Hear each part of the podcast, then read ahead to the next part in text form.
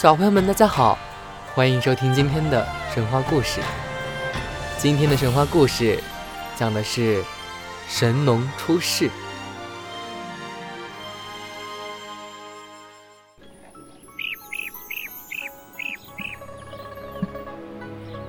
传说炎帝的母亲叫女登。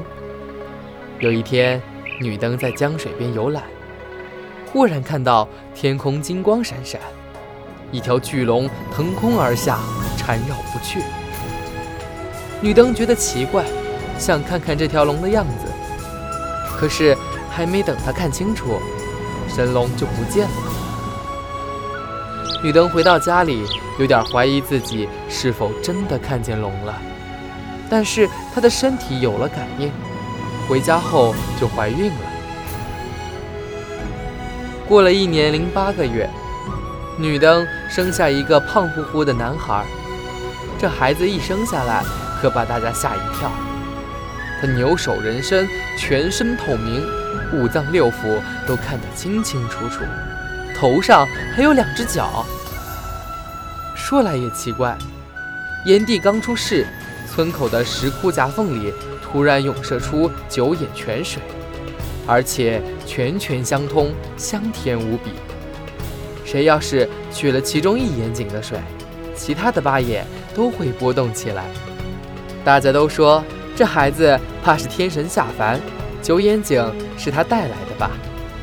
炎帝出生后三天就能说话，五天就会走路，九天便长齐了牙齿。他母亲女登和人们一起。带他出去狩猎采集，饿了就有仙鹿奔来，开怀为他哺乳；下雨了，竟有神鹰飞下，展翅为他挡雨。不知为什么，炎帝从小就和大地上的花草树木特别的亲。两三岁时，他常常把花草拔回来，种在泥地里，把树枝折下来，插在地上做游戏。他还吃植物的根、茎、花、叶、果实，记下它们的滋味、气味和颜色，留心观察它们的成长，并试着种植那些能够吃的植物。渐渐的，炎帝长大了，他身材魁梧，力大无穷，又非常聪明。人们有什么难事儿都去请教他，他也不辞辛苦帮助大家。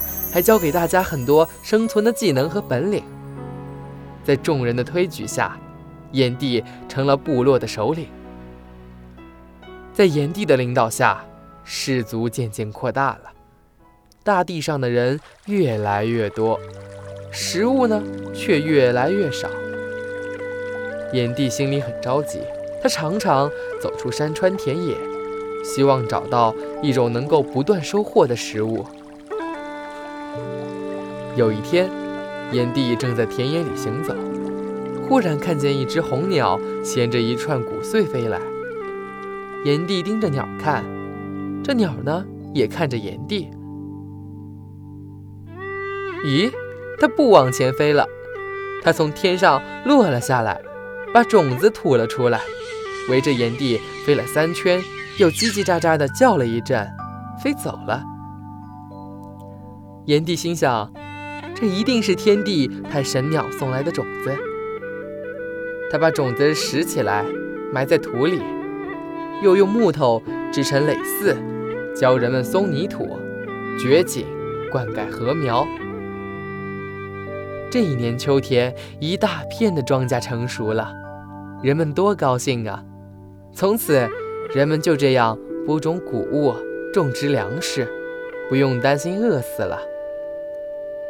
大家感念炎帝的功德，都称炎帝为神农氏。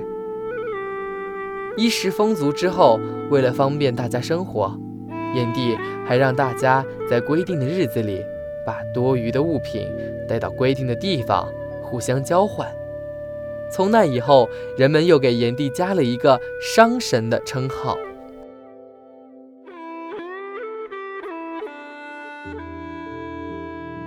今天的故事就到这里，喜欢的小朋友请订阅火火兔儿童 FM 电台。